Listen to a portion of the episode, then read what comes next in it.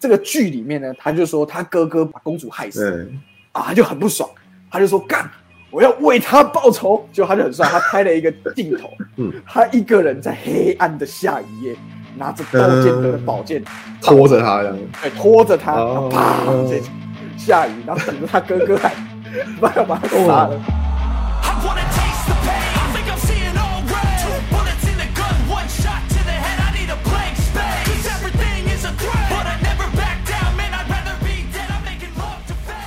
本来想说要帮侯友谊献策，可是其实他民调是领先的，而且他其实只要顾好他执政的优势就好了。对啊，对，刚刚聊他吴宗宪，人家话锋一转又转到侯友谊话锋一转，那对，那没关系，我们就是要为他献策。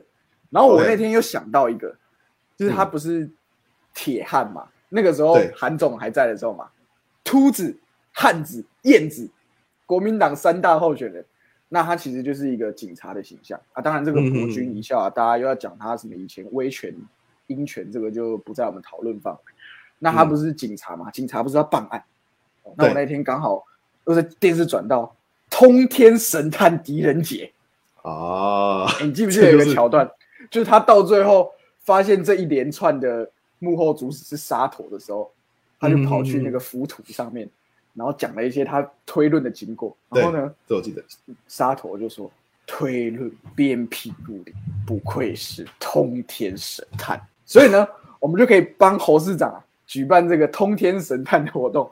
而你大家要攻击我什么四年来执政啊空转，或者有什么弊案，没关系，就有种一点，我让大家来查啊。如果你真的查到，你就在我们的西北市政府，我帮你册封，真不愧是通通天神神 神探，中了一块大大匾真不愧的通天神探，然后新北市政府提侯友侯友谊体侯友谊比，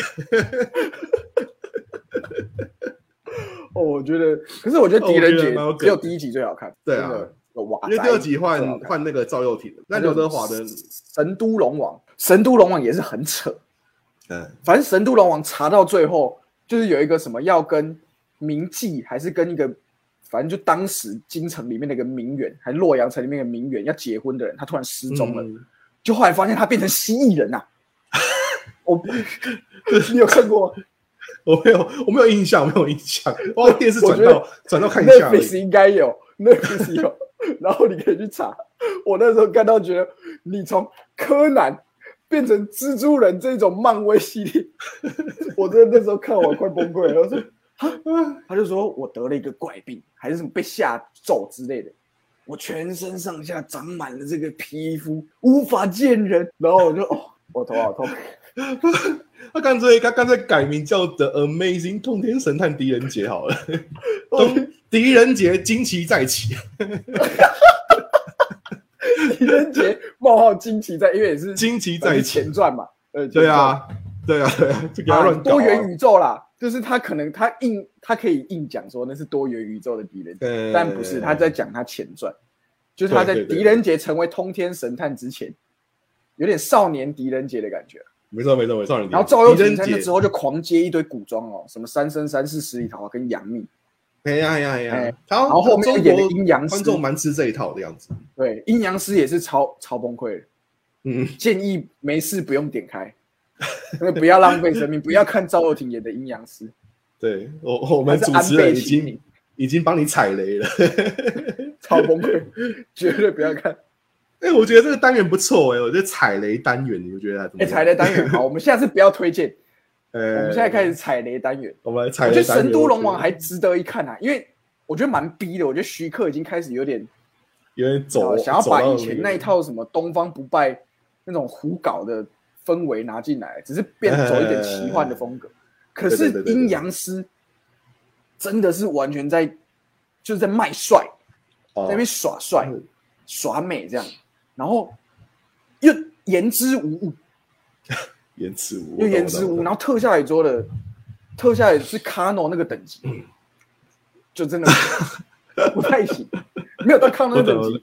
对我这样子可能讲太过分，可是就 还是不行。他们对啊，对啊，对啊！你们你们拍得出《捉妖记》，怎么会弄出那种特效来？《捉妖捉妖记蛮不错的啊，还是什么《妖猫传》啊，《妖猫传》也是改编啊阴阳师啊，对啊，对啊，对啊，就是龙演的嘛。那就是诚意诚意的问题而已，那呃，跟跟预算无关。卡诺是预算的问题，我觉得我们可以做这个哎踩雷专题，我觉得还踩蛮屌的。雷单元。好，今天的踩雷单元 就是赵又廷演的阴阳师，正确片名我会打在资讯栏上面。那推荐的部分，我推荐大家，真不愧是通天神探，通天神探这个片名叫做哦《狄仁杰之通天帝国没错，没错，没错哎。狄仁》，杰也算刘嘉玲是我们中饰演武则天，我们中国超人啊，狄仁杰哎中国上 算是算是中国一种超级英雄嘛，对不对？狄仁杰啊算是，可是他其实也是被神格化，他就是在史实上面其实是呃，他跟武则天有一点小英跟苏贞昌的感觉啦。哦，就是我不，要篡位，那你就帮我搞好大唐的朝政，嗯啊，你也不要来搞我，这样我们互相有点权力制衡。在史实上面是这样啊，然后他可能有一些办案的经过，然后就被又被渲染，呃，之后就变成通天神探，没错，没错，没错，就是神话的来由啦。神话都是来自传一些。史实唐代最喜欢写传奇的，对啊，以讹传讹之后裘变得兰克的很夸张故。事嘛。因为像李世民也是被搞了一些有的没有的影视作品啊、小说啊，嗯很常讲到他嘛。没错，没错，没错。你不知道，我不知道你有没有看过小时候有一部剧啊，何润东演李世民，叫做 《有印象，我有印象，秦王李世民》我有印象，我有印象。哎。何润东反正里 对，何润东常常演那种何润东就演李世民很奇葩的角色。哎，在 YouTube 上面有这个数位典藏版，有我们的嗯不具名网友上传的啊，总共有四十集，跟阿婆裹脚布一样，又臭又长嗯哼哼啊。大家可以听我娓娓简简述一下这个剧情大纲啊。嗯啊，李世民因为是官二代啦，他爸爸是大官，那时候的太原留守叫李渊。啊，李渊呢有四个儿子，第一个就是以后的太子叫李建成啊，第二个就是李世民。那李世民呢，从小跟隋炀帝的女儿有一些纠葛、啊，他们基本上就是有点初恋情人这种感觉。那反正之后呢，就经历了一连串的故事啊，就是呃起冤呃起起兵叛唐啊什么的。然后后来呢，这个他哥哥就给他横刀夺爱，就把他纳为太子妃这样。那嗯。世民李世民就娶了一个叫长孙龙儿，啊在剧里面叫长孙龙儿，可是，在史实上面他就叫长孙皇后，就未来他篡位之后长孙皇后。可是呢他们中间发生一些纠葛，就是因为他们在搞他，因为他的地位已经威胁到太子了，那太子就跟他的四弟叫李元吉啊联合起来搞他，要杀了他嗯，但是他就先下手为强，而且那时候拍的很帅哦，在史实上面其实是反正就大家互相搞来搞去，那李世民其实本来有心就想要把他哥哥跟弟弟搞掉。嗯，他就是借口，就是说要搞这个玄武门之变。那玄武门呢，简单来说就是这个皇宫的大门嘛，就是重兵把守。那他先把这些兵呢收拾了之后，就可以在那边埋伏他哥哥跟他弟弟。可是，在这个剧里面呢，他就说他哥哥不知道怎么样，不知道毒死还是把他那个初恋情人害死，这样把公主害死。对，啊，他就很不爽，他就说干，我要为他报仇。结果他就很帅，他拍了一个镜头，一个黑暗的下雨夜，他一个人，因为那个时候在唐朝刚建立的时候，还是有几股叛乱势力，就最大的一股势力叫窦建德。那窦建德呢，也是这个宝剑，他把他打败之后，这个他就纳为己有。那 嗯他一个人在黑暗的下雨夜，拿着窦建德的宝剑，哦这样拖着他这样，对，拖着他，哦然后啪，这下雨，然后等着他哥哥来，不要把他杀了。哦，很帅哎，对，其实拍的蛮帅，但是事实上面根本就没有这回事。但是这是这就是剧的爽度啊，就对，是他就是要夸张啊，好像是这个，我要再查证一下。但是好像史实上面是他篡位之后，哎、嗯也不是篡位，他就是把他哥哥杀了之后，逼他爸爸退位。嗯其实他爸爸他篡位是指你把爸爸杀了嘛，或者是你把原本的皇帝杀了，可他是逼他爸爸退位，退位成太上皇给他登基。哎哎但是史实上面好像是说他抢了人家的老婆，他抢了他哥哥跟他弟弟老婆，就纳为妃子这样。呃，但如果但但如果对这个讲出来，他就不帅，那个角色就就失去了那个哎何润东就不帅，而且找何润东那时候又是最帅的时候，唐对啊朝要长发嘛。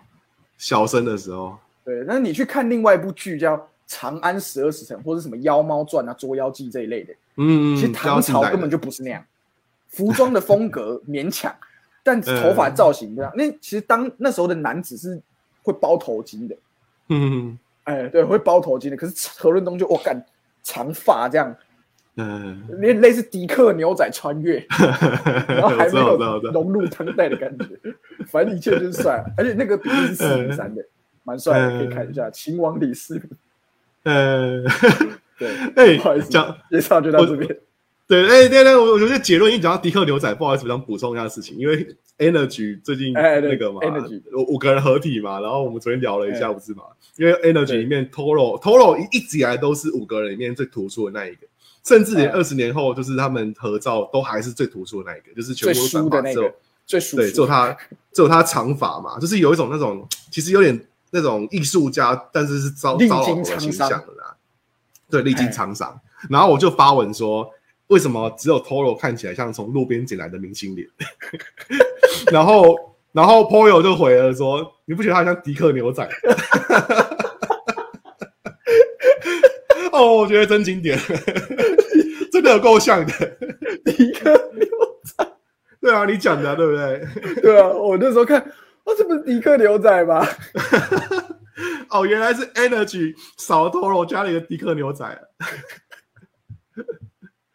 我终于看懂那张照片了。哦，这个我有想到，那个五月天不是也是横跨很多，呃，数个数十年嘛，就大概一二对啊，十年，对啊，对啊。从他们年轻到现在可能四十几岁，嗯都陆续当爸变成熟男，然后就有人在那边恶搞，比如说阿信是胡瓜，嗯就是放他们照片，然后下面写胡瓜，呃，然后冠优是什么？石头玛莎是什么？这样，呃我觉，得马他是蔡英文，这个我知道。对，把他猜英文，我觉得那个也超酷的。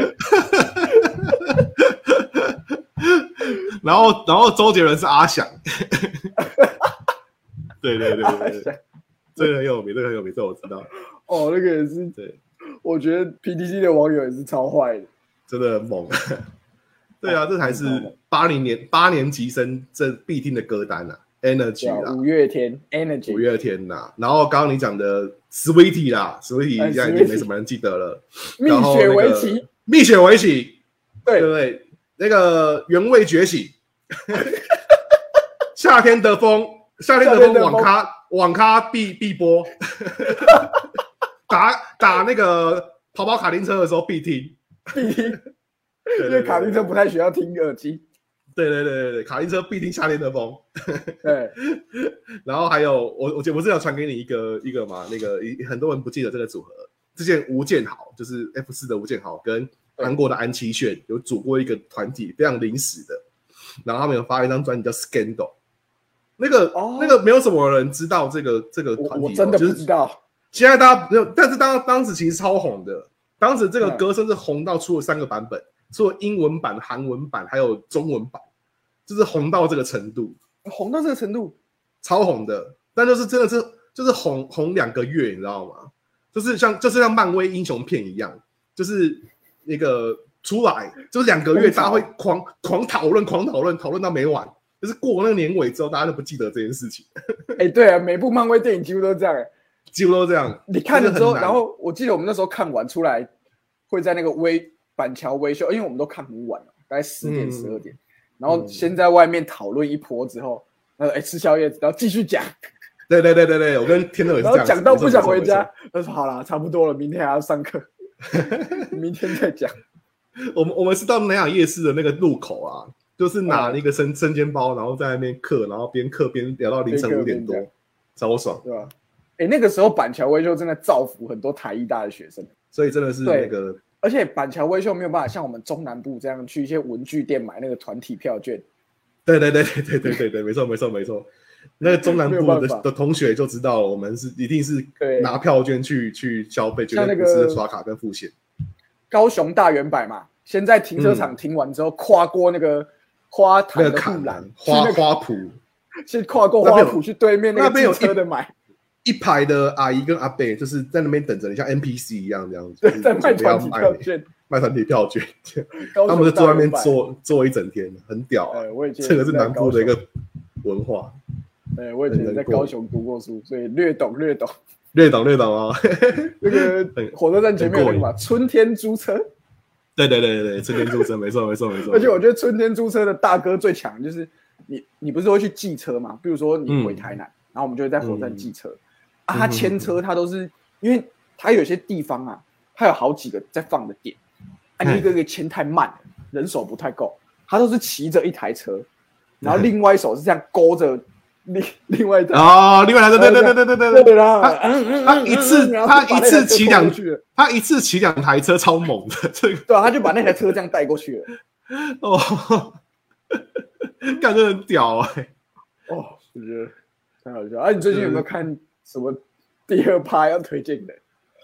哦，电影电影，我想一下哦，我想一下哦，上次推的那个笑脸的安娜嘛，对不对？嘿，啊，我最近看了那个朴赞玉，朴赞玉那个原罪犯的那个导演。对，分手的决心，哦，我也超喜欢汤唯的。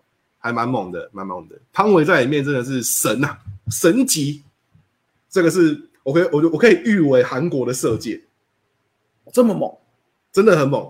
就是那个那个那个，其实主旨是类似的，就是哦爱上了不该爱的人这样子。然后你你知道不该爱的。对对对，主旨就是这样嘛，对不对？色戒嗯这就是他的主旨。那分手的决心差不多，可是我觉得汤唯在里面的演技其实有更升华。我觉得大家看完这个片都会爱上他，真的还蛮猛哦，推荐大家。好我觉得汤唯就跟女儿红一样，越沉越香。越香。汤唯汤唯四十二岁了哎、你你看那个分手的决心，你完全不会觉得他有这个年纪，就完全觉得他就是，而且大家一定会觉得我们是很肤浅的，看完《色戒》就成为汤唯粉。但你要持续，当然有一某很大一部分是因为这样嘛。对啊，那个时候的噱头是想要想要看色戒是为了这个嘛？对，但是你会觉得哦，他很适合演那种民国初年，然后他在里面当然也表现的很好。嗯，可是你到她后来啊，比如说她跟她老公定情之作嘛，我不知道有没有看过，跟玄彬演的叫《晚秋》，没有看过，韩国电影，对，也是韩国电影。嗯。她就是她也是演一个类似神秘的女人，然后玄彬是一个神秘的男人，他们就在美国相遇了，然后就展开了一段旅程，这样。啊，详细我有点忘记，但我只记得很好看。她老公也是真的很有才，叫晚秋，晚秋。哦，我还找汤唯来看一系列。了，汤唯系列你讲汤唯系列很像 A V 耶，是 不是不是，我们是认真汤唯粉，汤唯是真的需要出现在大荧幕他是那种在嗯。电视是没有办法凸显他的魅力。对，因为他有一些面部的表情的细节，真的你要看大荧幕才会看得清楚。你看电视很可惜。因为李安而改变人生的，呃，真的，我那天不是分享一个李安的梗图吗？其实嗯有时候我做了什么，我自己也不是很清楚。哦，对对对，原来导演也会跟时下的年轻人迷惘的时候一样啊。对啊，这 所以状况应该是比大较早期的，但是是不是拍完《双子杀手》他有这种感觉？就他不知道直接拍沙小是不是？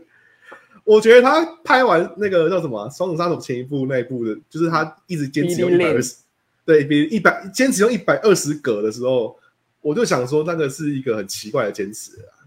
他会不会一百二十格拍完，就是到底我的电影要那么多格干什么？我觉得 我在这边发下一个豪愿好了。我呃，在因为其实《父亲三部曲》跟比较早期的那些，我其实都有看，在大学一定有看嘛。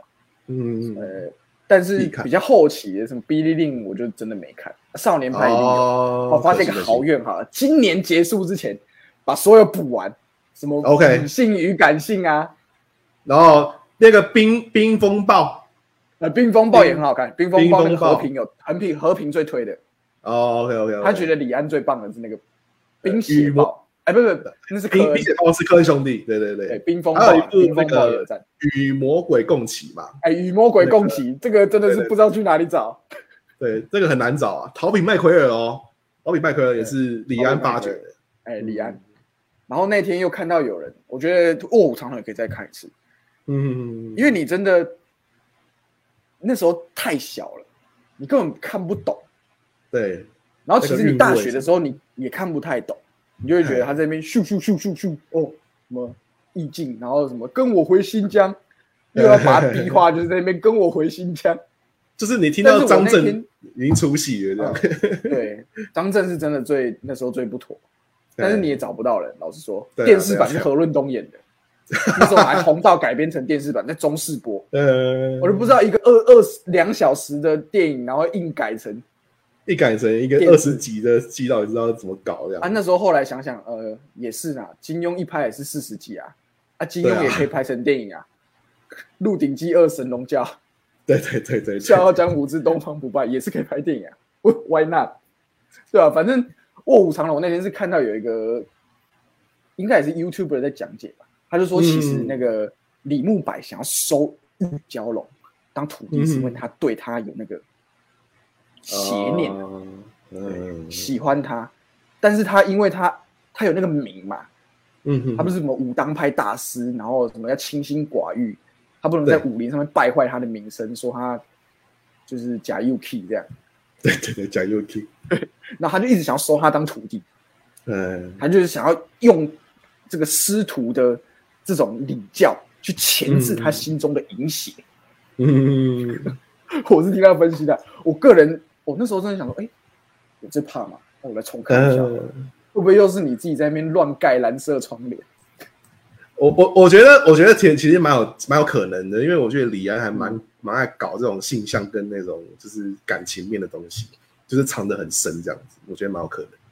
嗯我记得我记得好像有一段是那个林青霞啊，不是林青霞，就是那个杨紫琼，杨紫琼跟那个 对，因为他们杨紫琼跟那个叫什么啊、那个女主角就是玉娇龙那个女主角玉娇龙。叫章子怡叫叫章子怡的，他们不是在、那个、也是安女郎，也是他发掘。他们不是在宝剑对决嘛，对不对？嗯，然后那那个剑叫什么啊、就是什么青龙清明剑剑，清明剑嘛，对不对？嗯他们在抢清明剑，然后就有一些那个文史，就是那个电影学家就分析说，那一段就是两个男两个女人在抢阳抢男人阳具的过程。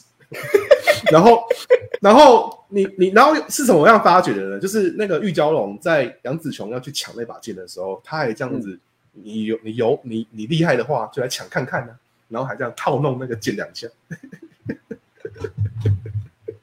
这样也行，这样也就是行，就是李幼英文鹌鹑之类的人会会做的分析嘛。这样也行。可是可是你知道，就是被他分析过之后，你看那场戏都有完全不同的感觉，哎，对啊，你就会觉得，哎，就好像真有那么一回事哦。哎，好像真的有这么一回事哦。哎，我那天也是差点被一个大陆的 YouTuber 骗，对。因为那个《阿凡达》不是要出新的，叫《The 对 Way 啊水之？道嘛，哎，水之道。然后他就说，我现在来分析一下哦，接接下来剧情的走向。嗯他就说呢，这个我那天也是跟詹哥有碰面虽然他今天没有加入，但是我跟詹哥讲这个，他最近状况不是很好，但是我讲这个他也是笑到快爆炸。然后呢，讲回他这个山姆沃辛顿，然后我又忘记那个主角，主角是不是叫 Jack？印象中是哎，对，Jack 是不是在电影的最尾端，他变成真正的纳美人，他就没有人类这个身份了嘛？然后呢，这个 UP 主他就剪了一大堆以前的影片哦，因为我以前看十几年前有点忘了，嗯他就说，因为啊，在这个人人类被纳美人赶走之后，他们其实一直想要染指纳美星、潘多拉星球。好，然后这个纳美人呢，就在一次的有一些有一些纳美人身首异处，哦，就是一直被有一些人死于非命这样。啊，结果呢，嗯这个 Jack 他就想要揪出内鬼，所以他就举办了一个狩猎活动，然后把内鬼揪出来。原来是哇，人类的技术已经进步到可以掩盖自己是 Avatar 的这些事情，把它变成一个好像气味啊什么形象都变成是真正的纳美人，然后他们就觉得哇，人类真的又要来入侵潘多拉星球，对，所以呢，这个时候 Jack 他就用这些人类遗留下来的技术，帮纳美人创造武装。那我越看越奇怪，然后我讲到这里，张哥就说：“哎，这不是 ID Four 二的情节吗对啊，？”对。然后我看了一半，我就我那时候我就说我就跟他说：“对我那时候看了一半就暂停，我又往回倒，结果就发现这个其实他抓那个片段根本就是他以前。”第一集的画面啊，他把第一集画面跟第二集预告片一直穿插，一直穿插，然后用移花接木对，啊煞有其事一样。呃然后我就再暂停一次，我往下看那留言，他就说：“哇，老哥，这你也掰得出来？卡麦隆应该请你去当编剧啊！”我说我连卡麦隆自己都写不出那么好的剧本哦。对对啊，我说卡麦隆应该请你当编剧啊，你编的挺好的、啊，对啊，只是有点抄袭。只是有点超级好笑。哎呀，好了，那我们该休息了。今天节目到这 OK，OK，OK 谢谢大家，我是朋友，我是阿志，我们下周见，拜拜。拜拜。